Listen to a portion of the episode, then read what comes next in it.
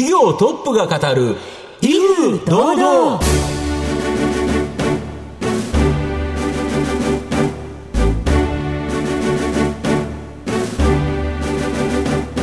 毎度相場の福の神こと藤本信之です。アシスタントの飯村美希ですこの番組は巷で話題の気になる企業トップをお招きして番組の指揮者的役割である財産ネット企業調査部長藤本信之さんが独特のタクトさばきでゲストの人となりを楽しく奏でて紹介していくという企業情報番組です。本日もよろしくお願いします。よろしくお願いします。今日来ていただいてる企業さん、うん、テレビ CM がかなり印象的なので、はい、結構皆さん知ってる会社じゃないかなというふうに思います、うんうんうん、あの OL さんが可愛くくるくるっとこう踊るやつですよね、うん、そうなんですはいもう皆さんもよくご存知だと思いますので、えー、どんなゲストの方がいらしていただいたのかどうぞ最後までお楽しみに。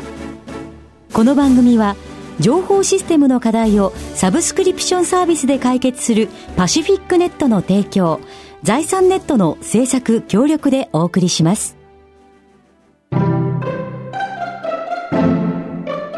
トップが語る威風堂々それでは本日のゲストをご紹介します証券コード4058東証マザーズ上場豊雲株式会社代表取締役社長、山本裕二さんです。山本さんよろしくお願いします。よろしくお願いいたします。豊雲株式会社は、東京都品川区の五反田駅近くにある、法人向けのクラウドサービスの開発提供と、新サービスの開発と運用を行っている企業です。現在の主力製品は、サイボーズの業務を効率化するグループウェア、キントーン連携サービスと安否確認サービスです。それでは山本さんの方からも簡単に御社のことを教えてください。はい。会社でですね、利用する情報共有のシステムを提供しているクラウドサービスのメーカーになります。まあ、あの、簡単に日常的に従業員の方がですね、うん、利用されるようなシステムを作っているという会社になります。はい。ありがとうございます。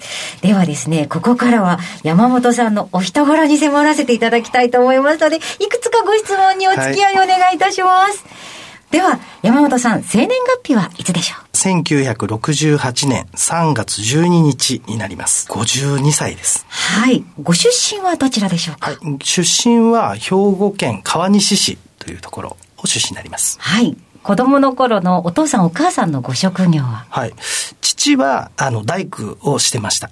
母親は食堂でパートのアルバイトみたいな形ですね。はい。をしておりました。子供の頃は勉強やスポーツはいかがでしたか？勉強は嫌いでした。はい。そうですね。やっぱり集中することがなかなかできなかった ような記憶があります。そうですか。はい、じゃあそんな子供時代、またあの、そのもう少し大きくなって学生時代でも夢か何かはありましたか、はい、そうですね。あの、野心的ではありましたので、はい、いろいろ見て、あ、こんな人になろう、あんな人になろうっていうのはですね、常に変化しながら、あの、野心的に、うんうん、あの、高い希望、志は持つタイプでした。はい。ちなみに、どんなような方目標にいたか覚えてらっしゃいますか？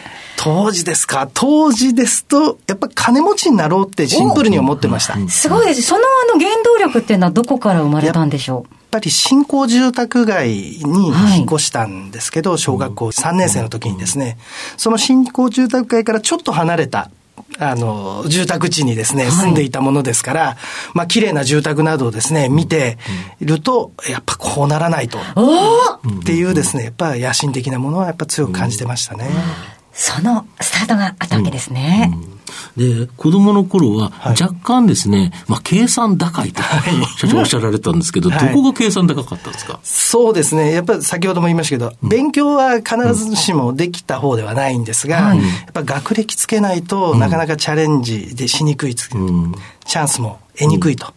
そうすると、どうやったら手っ取り早く、うん、まあ、いい大学、いい高校入れるかっていう中で、内申書が当時言われてたので、まあ、内申書上げるためにどうしようと。勉強をね、なかなか頑張っても伸びなかったので、まあ、そしたら生徒会長でもやれば、結構すぐ内申書上げてくれるんじゃないかみたいな話も聞いたものですから、じゃあ生徒会長になってみようとかですね、まあそういう感じで、もう手っ取り早く楽して、なんかポイントを稼ぐじゃないですけど、はい、そっち側の思考を持ってた子供でしたね。ととはいえですよ、生徒会長だってなるの大変でしょうから。うん、まあでも、生徒会長もですね、みんな結構真面目なことを言う中で、うん、あの、当時は結構学校って、ルールルールが厳しかったので、うんまあ生徒のためのルールを作るべきだというですね、まあそういうことで、逆に言うと、先生を敵にするような、まあ、はいはい、話をしてですね、うん、まあ、低学年とかからの人気を取ったっていうですね。でも、でも作戦勝ちですね。作戦勝ちですね。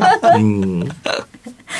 で、そこから、はい、まあ、関大の附属高校があって、一高に行って、はい、えっ、ー、と関西大学に行って、はい、で、関西大学では工学部の管理工学部、はい、いわゆるコンピューターとか、プログラマーとか、ああいうやつをやってる会社です。そうですね。なのに、そこから野村証券に就職された。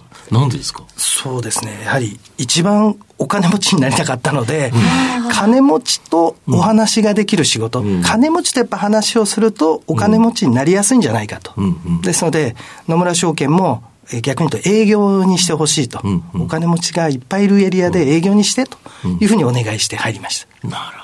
すごい野心が一貫してますね。そうですね。ありがとうございました。はい、では後半では山本さんが聞きます。企業についてじっくりとお話を伺いたいと思います。企業トップが語る威風堂々。では後半です。藤本さんのタクトがどう冴え渡るのか、ゲストの山本さんとの共演をお楽しみください。野村証券から外資証券に行かれて、はい、そこから起業というのを考えられたと。はい。いうことですよね。はい、ただ、そこからサイボーズに入っちゃってますよね。はい、これなんでですか？えっ、と、まあ、野村証券の中で後半がですね、ちょうどインターネットが出てきてたタイミングで、もうインターネットで事業するしか、次の時代チャンスないなっていうのは感じてたので、まあ、野村証券にこれ以上続けてるよりは、まあ、外資系に行って手っ取り早くさらにお金を稼ぎながら、次のチャンスを目指そうと。いうふうに、まあ、考えて外資系には移ったんですが、まあ、そのタイミングでやっぱりこう、いろんな同期のメンバーとかですね、うん。うん、まあこういう事業をやりたいんだっていうような話をすると、まあそれに近いことやってる会社があるよっていうことで紹介されたんですよね、サイボーズを。で、そこから様々な事業を行って、はい、今度新規事業を行う会社として、100%子会社のサイボーズスタートアップ作った。はい、これが今の豊コムの前身になるわけですか？はい、そうです。なるほど。で、ここから、あの、社長になって、はい、で、マネージメントバイアウトで、はい、えっ、ー、と、所長の会社にされたと。はい。これなんでですか？はい。もともとは、まあ、サイボーズがずっとやり続ける予定だったんですが、うん、まあ、あの、会社作るタイミングで、サイボーズ自身もですね、うん、なかなか売り上げが伸びないタイミングがございまして、うんうんうん、まあ、次の成長の源泉作ろうということでやったんですが、東日本大震災が直後に、作った直後にありまして、もう一気に日本企業のですね、クラウド化っていうのが進んだんですよね。ですので、まあ、お互いクラウドでビジネスした方が、次の成長を取れるんじゃないかということで、サイボーズも均等を出して、まあ、私たちも安否確認サービスを出してという形でですね、チャレンジしてたんですが、まあ、サイボーズは均等に集中したいということで、まあ、であれば、集中するんであれば、まあ、それのエコシステムとなるパートナーを、私たちがやった方が、お互いベストだね、ということでですね、まあ、であれば、買い取りますっていうことで、買い取ったと。で、今は、そのサイボーズのキントーンの連携サービス、連携サービスってどんなものなんですか？はい。あの、キントーンというものは、やはり社内で使うシステムですので、グループエアですよね。はい、グループエアなので、社内だけでしか使えないんですが、弊社のサービスを混ぜるとですね、外部の人も、そのシステムにダイレクトに情報を登録したり、はい。はい、中のデータをダイレクトに見ることができる。例えば最近ですと、うん、まあ、新型コロナの話がある中でですね、うん、まあ、患者の人は弊社のサービスを経由してですね、均等にデータを登録して、まあ、市役所とか役所の人はそのシステムを均等で見て、そしてまあ情報が変われば、また登録して再検査みたいなですね、日にちとか書くと、それをもう自動的に患者の人はそれを見て、ああ、じゃあいつ検査行かないといけないんだ、みたいなことがですね、分かり合えるような、まあ、外部の人まで巻き込んだシステムが、実はすごく簡単に作れる。なるほど。市役所の方がもともと均等を使ってましたと、はい。で、外部の人はそれはつながりませんと。はい、その間に御社のシステムがあると、はい、その、例えばコロナの患者のやつとかが、あ私はこうですっていうのを登録したら、それがデータが上がると。はい、まさにそあ、そういうことですか？はい。これだけど便利ですよね。そうですね。特別給付金とかなんかそういうのがどんどんこう行われてますが、そういうのも、あの、神奈川県さん、大阪府さんとか、加古川市さんとか、いろんな各市町村で、あの、弊社のシステムも活用しながらご利用いただいてます。とすると、これは均等音が広がっていけば、もう、御社も、そうですね。通じて広がっていくと。はい、その通りです。ですか。はい。で安否確認って全く違うサービスじゃないですか。はい、なんか安否確認って言われると、はい、なんかセコムさんとかっていうのが、パッとイメージで出てくるんですけど、はい、御社の場合、何か特徴あるんですか？もう徹底的に安いのと、シンプルな機能にしてるので、うん。うん、まあ誰でも使いやすい。うん。まさにこだわってるところが簡単っていうところなんですよね。だから先ほどのテレビ CM。なんか簡単。抵抗いい感じですよね。そんな感じですよね。あの CM めっちゃ好感度もあるし、で、会社の内容もよくわかりますよね。あ、これで安否確認簡単にできるんだっていう、もうそのものが簡単に分かってしまう。やっぱりあれっていいですよね。ありがとうございます。なるほど。そうか。欲しい機能が絞られてるって、使う側からしたらすごくありがたい確かにね。で、これ今トップシェアなんですよね。あ、いえいえ。あの、うちはまだ3番手。3番手なんですか？なんですが。そうか、トップシェアを狙ってるんですね。そうですね。狙って、そうですね。今、原稿読み間違えましたね。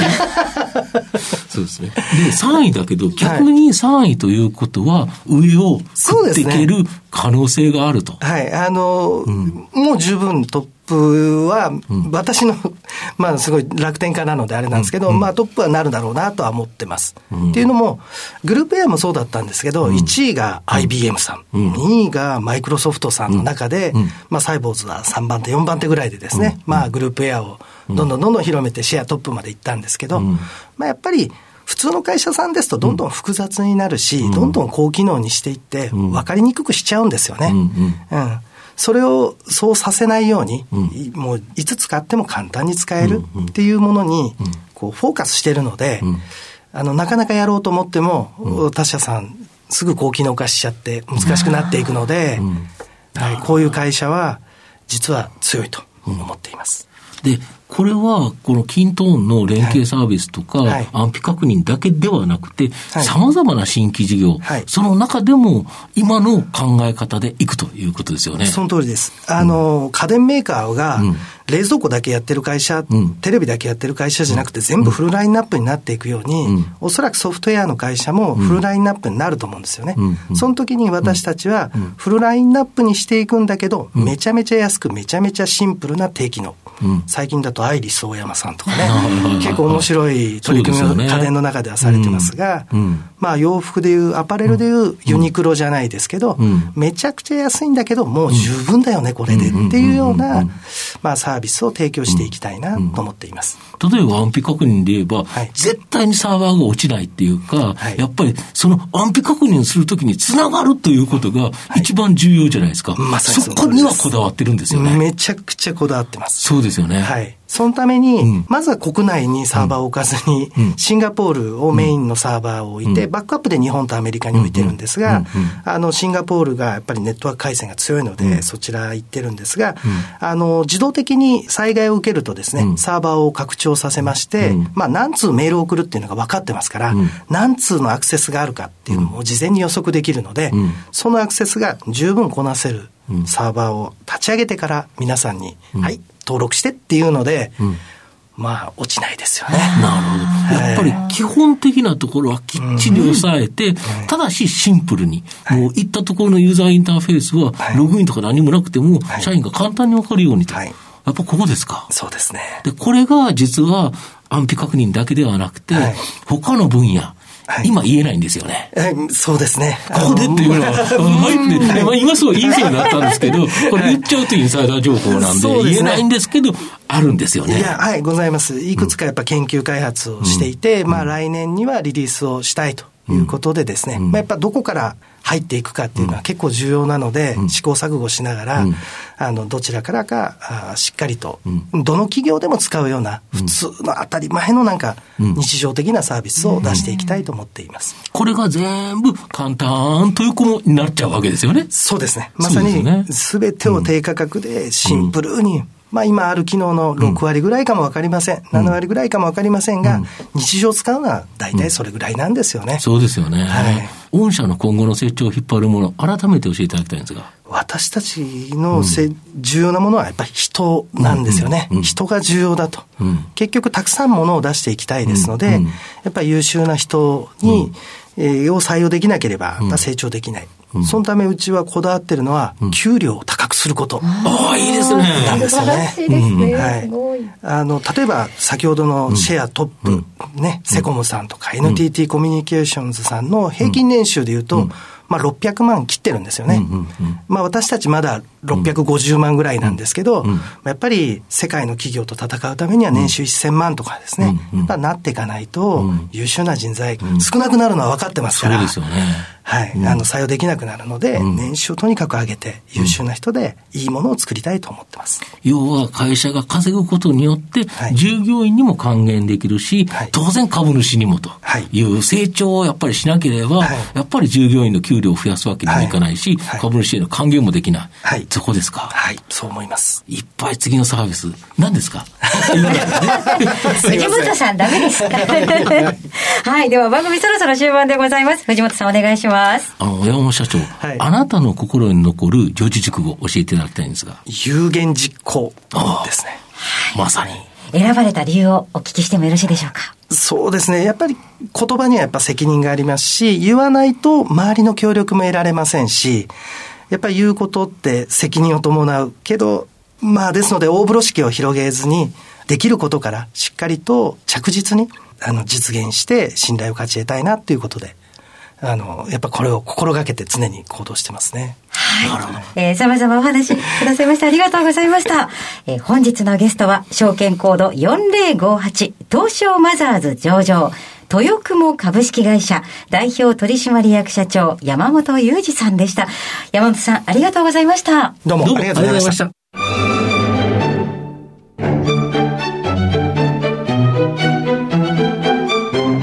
企業トップが語る威風堂々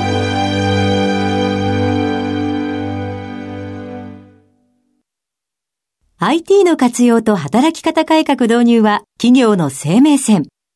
東証2部証券コード3021パシフィックネットはノート PC、SIM の調達からコミュニケーションツールの設定まで企業のテレワーク導入をサブスクリプション型サービスでサポートする信頼のパートナーです。取引実績1万社を超える IT サービス企業。東証2部証券コード3021パシフィックネットにご注目ください。お送りしてきました。企業トップが語る威風堂々。そろそろお別れのお時間です。今日のゲストは豊雲株式会社代表取締役社長山本裕二さんでした。そして山本さんの選ばれました四字熟語は有言実行でございました。いや今週もいろんな話聞けましたね。そうですね。だけど同じ関西大学で証券会社に入ったのって、実は一緒なんですよ、あらららら。だから同じ工学部の後輩で、はい、僕は日光証券に行って、うん、山本社長は野村証券。はいそこまでは似てるのに。似てるのになんかだいぶ違いますね。はい今や藤本さんマーケットコメディアンですからね、はい、お笑い担当になってしまいましたね、はい、人生いろいろということでですね、えー、ぜひ皆さん、えー、繰り返し聞いてみてくださいね。ラジオ日経のウェブサイトのチェックもお願いいたします。それではここまでのお相手はマーケットコメディアンの藤本信之とはい飯村美樹でお送りしました。それでは来週のこの時間まで。ほなさいなら。この番組は情報システムの課題をサブスクリプションサービスで解決するパシフィックネットの提供財産ネットの制作協力でお送りしました。